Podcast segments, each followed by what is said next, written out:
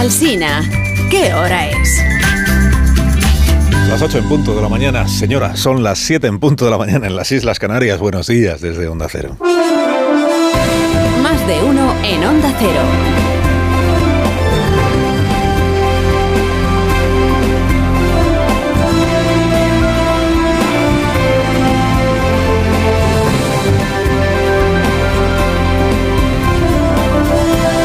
¿Cómo están? Bienvenidos a una nueva mañana de radio. Ya es la cuarta mañana del año 2023. Seguimos naturalmente en el mes de enero. Bueno, está recién empezado el, el año, pero fíjese que la noticia del año ya se ha producido. Nada más empezar, qué maravilla. La noticia del año, atención españoles, es que la crisis económica ya se ha terminado.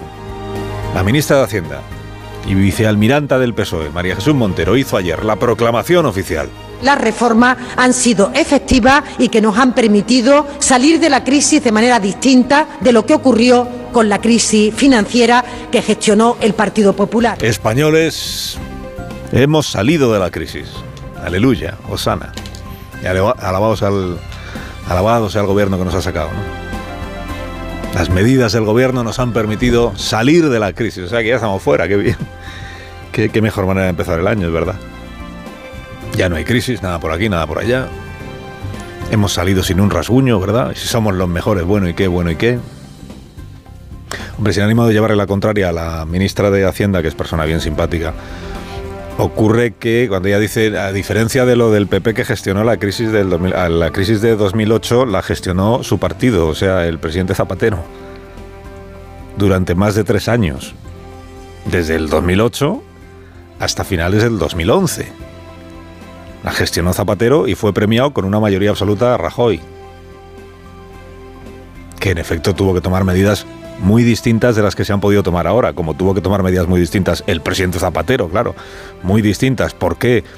Porque entonces la Unión Europea nos recetó saneamiento de las cuentas, bien lo sabe Zapatero y los funcionarios y los pensionistas del año 2010, y porque ahora, por el contrario, lo que ha hecho la Unión Europea en lugar de exigirnos saneamiento de las cuentas es regarnos con fondos europeos. ¿eh? ¿Por qué? Porque lo de entonces era una crisis de financiación del Estado y lo de ahora ha sido un parón de actividad provocado por una pandemia. Es que no. Esto de andar comparando situaciones históricas poco comparables. Pero bueno, tampoco le vamos a pedir matices a una ministra que lleva toda la vida en la batalla de la propaganda política. Que no es la política, sino la propaganda la que permite hacer afirmaciones como estas, ¿no? Hemos salido de la crisis, pues bien. Lo importante es eso, Tachan, que ya no estamos en crisis y que lo que queda pues son algunos flecos de, pues menores, ¿no? Que, que si la inflación que está en el 6%, bueno, los tipos de interés que están casi en el 4%, bueno, la desaceleración de la actividad económica, todo eso es pecata minuta, que no puede inquietar a nadie, estando como está el timón, el, el almirante, el presidente del gobierno, presidente Sánchez. Hombre, uno entiende que, habiendo temido, habiendo temido que el año 2022 terminara en siniestro total por la guerra en Ucrania, que este era el temor que había allá por el mes de marzo, mes de abril, uno entiende que poder presentar a final del año, como ayer hizo el gobierno, datos de empleo que acreditan que el mercado laboral ha aguantado mucho mejor de lo previsto. La doble crisis, la crisis primero de la pandemia y después la crisis de la inflación, no entiende que eso anima a cualquier gobierno pues, a mostrarse pues, satisfecho de cómo ha terminado el año. Pero los dos portavoces que comparecieron ayer, la ministra Montero y el secretario de Estado de Empleo, el señor Pérez, pecaron por exceso de autoelogio. Este afán por hacer historia cada día, por batir récords. Este empeño constante, casi casi una obsesión en compararse con los gobiernos anteriores para presumir de haber logrado lo que nunca antes nadie había logrado. Todo esto genera adicción, claro. O genera vicio. Al final acaban incurriendo todos en el vicio, todos los que salen a hablar. Siendo ciertos los datos que ayer se presentaron, que lo son, se compadece malamente el tono de fiesta que ayer acompañó la presentación de los datos con la apurada situación que el propio gobierno admite que sigue viviendo una buena parte de los hogares y de las familias en nuestro país. Si, estás diciendo que viven en una situación muy apurada muchos millones de personas en España, hasta el punto de que les has bajado el IVA de los alimentos básicos, para que puedan comprar los alimentos básicos. Hombre, este tono de euforia. ¿eh? Adiós crisis, adiós, qué maravilla que hemos salido además mejor de lo que... Bueno, hay 2.800.000 españoles en el paro. 2.800.000. En el año de la guerra en Ucrania, en el año de la inflación disparada, ha descendido el paro, ha descendido el desempleo en 300.000 personas. La tendencia, por tanto, es positiva. En circunstancias nada favorables, que en eso tiene toda la razón el gobierno. No es lo mismo un año de bonanza económica mundial que un año de guerra en Ucrania después de una pandemia. Eso es, eso es así. Por tanto, no hay razón para que el Ministerio de Trabajo se irrite tanto con el asunto este de los fijos discontinuos. Este debate que arrastramos sobre sí, al haberse multiplicado esta fórmula de contratación, en detrimento de los contratos temporales, convendría distinguir en la estadística qué contratados de los fijos discontinuos están en activo en este momento, o durante el mes anterior, han estado en activo, o han estado a la espera de retomar la actividad. ¿Cuáles están yendo a trabajar? Fijos discontinuos y cuáles, siendo fijos discontinuos, teniendo contrato en vigor, están esperando a que les llamen para volver a trabajar, que es lo de la discontinuidad.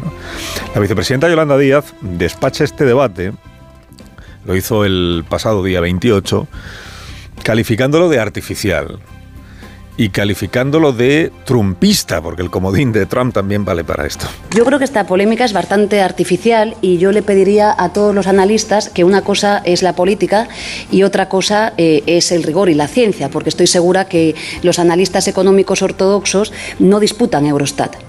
Y he dicho ya que ejercer el trumpismo en las estadísticas españolas es una muy mala práctica democrática. Se entiende que ejercer el, el trumpismo es cuestionar la estadística estadística oficial. Dirá usted, pero ¿no es un poco eso lo que hizo el gobierno a mediados del año pasado, cuando decía que había que cambiar la manera de, calcular el PIB? Que el INE se había quedado antiguo en sus metodologías. Que era defectuosa la metodología. Bueno, es parecido, pero...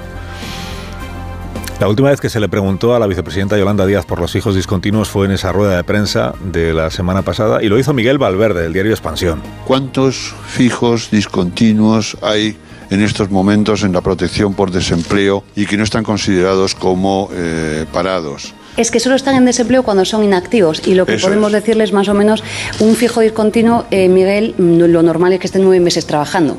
Mm, no, digo, por poner ejemplos, la educación, lo que eh, solo están en desempleo cuando están en periodo inactivo, igual que la agricultura y otros sectores. ¿Y cuántos están en eso? No lo tenemos ese dato. No lo tenemos. No lo tenemos. Ayer le sacó punta a esta respuesta a Cuca Gamarra, la secretaria general del Partido Popular, recordando la muletilla que hizo célebre Yolanda Díaz en sus duelos parlamentarios con Teodoro García Egea. Madre mía, Teodoro, cómo pasa el tiempo. Hay una vicepresidenta a la que siempre lo escucháis decir, os voy a dar un dato. Pero no le vais a escuchar que os dé el dato de fijos discontinuos, porque lo ocultan. Claro que lo tienen. ¿Cómo no lo va a tener la vicepresidenta del dato? El dato de los fijos discontinuos. Vicepresidenta del dato. Ojo al dato. ¿El ministerio qué dice? El ministerio dice, a ver, en la estadística oficial de España y de Eurostat, por eso antes se refería eh, Yolanda Díaz eh, a la estadística europea, no aparece esta eh, discriminación o especificación respecto de los fijos discontinuos. No ha aparecido nunca.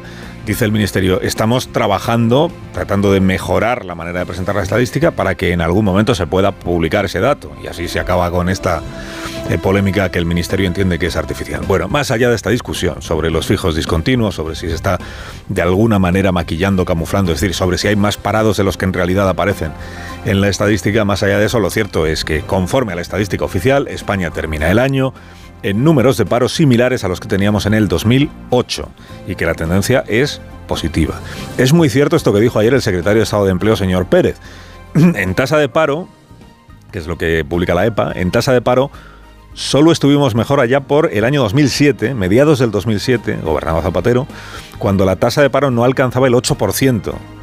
Estábamos rozando lo que entonces se llamaba el pleno empleo, justo, justo cuando estábamos llegando ahí empezó la crisis financiera internacional y se, estropeó todo.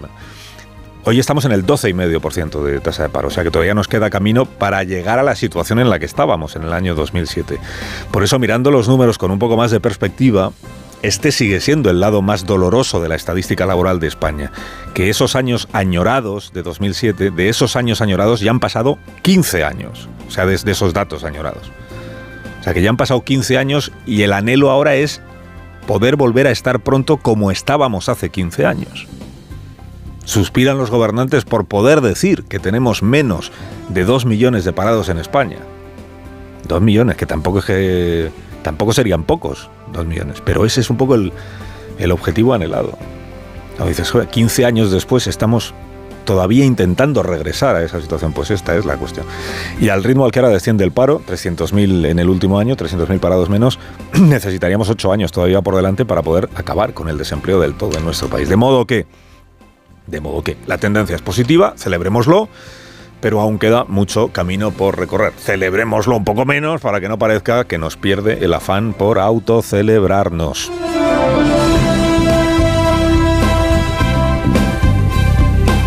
Año electoral acaba de empezar, bien lo saben los candidatos del Partido Socialista, los varones. Mira, repasamos. García Paje está ofreciéndose como alternativa del socialismo clásico frente al, eh, al aventurerismo de Pedro Sánchez. Lambán suspirando por, por, el PSOE aquel que gestionó durante un rato Javier Fernández, el asturiano, ¿no? Por una España en la que el gobierno central no se entrega a los caprichos penales de los independentistas. Y ahora Chimo que abre su propia ofensiva contra el Palacio de la Moncloa. Bueno, ofensiva igual es un poco exagerado, pero... ¿Por qué? Por dejarle en la estacada con el asunto del trasvase. El trasvase Tajo Segura.